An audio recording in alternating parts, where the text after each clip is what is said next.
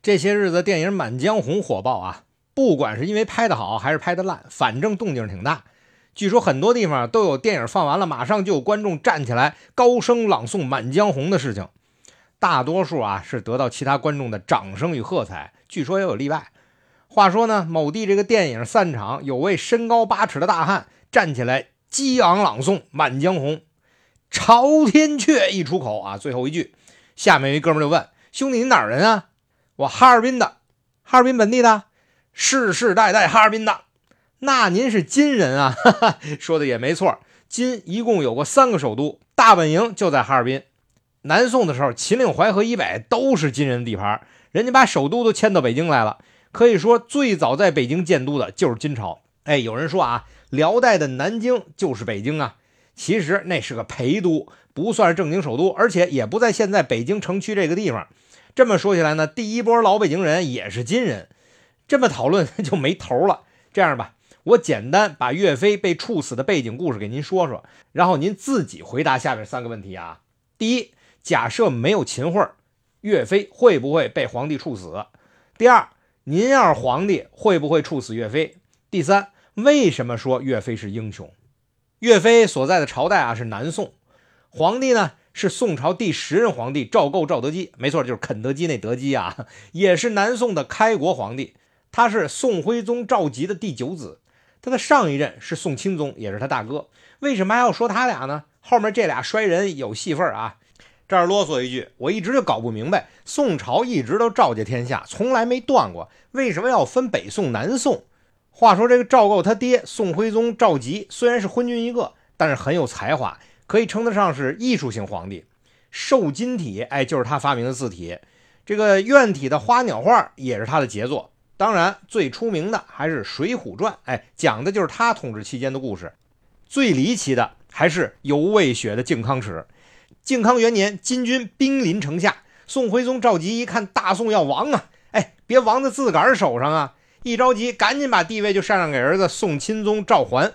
哎，结果呢，后边两场仗打下来。金军直接就拿下北宋的都城东京，也就是现在的河南开封啊。这个过程，哎呦，那叫一个魔幻！打胜仗还能高高兴兴的割地赔款，那就不多说了啊。关键是最后人家把宋朝俩皇帝一块堆儿给掳走了，连同大量的皇族啊、朝臣啊、什么公主、皇后、妃子，一共三千多人。国库啥的更别说了啊，能抄带走的全抄带走了。哎，您说丢不丢人吧？所以叫靖康耻。这还不是最羞辱的，您可不知道。这到了哈尔滨，就剩下一千多人的战俘队伍是怎么被对待的？俩大宋的混蛋皇帝啊，被扒光了衣服，披着羊皮爬过去给金人磕头。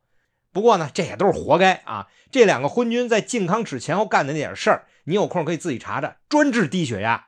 哎，之后当然国不能一日无君啊！经历了一个多月的傀儡政府之后，那宋高宗赵构就上台了。这家伙啊，之前被他哥宋钦宗送到金营做过人质。靖康耻之前呢，本来派他去和谈，结果这家伙中间跑回来了。靖康之变一发生，他赶紧跑到南京应天府，也就是现在的商丘啊，在元佑皇后的指令下登基建立了南宋。其实还是宋啊，真不知道这个南宋的南是哪个史学家给加的。之后这十二年呢，他就被金人一步一步往南，就赶到了临安，也就是现在的杭州。之后呢，任用岳飞啊、韩世忠啊等人抗金，同时任用王伯言，还有和他狼狈为奸的黄潜善。啊，当宰相啊，还有他徒弟秦桧去和金人拉关系、递转话。赵家这仨皇帝呢，都一德行啊。您就想想岳飞这处境吧。其实呢，岳飞已经不是第一个被害的抗金英雄了。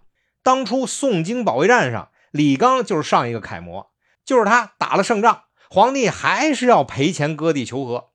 哎，人家压根儿就没想抗金，知道吗？只想当自己的皇上。就在这种环境下。岳飞这个干活不讲政治的家伙，一路北上，所向披靡啊！眼看着都要上京沈高速了，而且天天喊着要接前面两位皇帝回朝。要知道，为了争夺皇位啊，中国历史上不乏手足相残啊、夫妻互杀这种事情。哎，你说我赵构皇帝当的好好的，你要接前面俩皇帝回来，你这就明摆着要造反嘛，对不对？关键你还那么能打，最高峰的时候，岳家军占宋军一半还多。这十二道金牌让你回朝，你还只吃剩余，骂骂咧咧。说实在的啊，换成您当皇上，你杀不杀他？就算没有秦桧，您觉得赵构能留着岳飞？哎，那为什么这屎盆子必须扣在秦桧身上呢？好吧，老百姓啊都知道罪魁祸首是皇上，这仨混蛋皇上，我跟你说祸国殃民。可是您敢说吗？别忘了啊，赵构只是宋朝第十任皇帝，就算后边第十一位皇帝宋孝宗赵慎是个明君啊，为岳飞也平了反，你敢骂当今皇上他养父吗？所以啊，只能骂这个奸臣秦桧了。而且呢，宋孝宗赵慎也是恨死了秦桧挡路。老百姓骂他，宋孝宗会拦着吗？是不是觉得格局大一点，什么都明白了？至于这个赵构为什么是赵慎的养父，这是另外一个有意思的故事。因为赵慎这个皇帝其实是海选来的。这一篇啊点赞上一万，我就给您讲海选皇帝的事儿。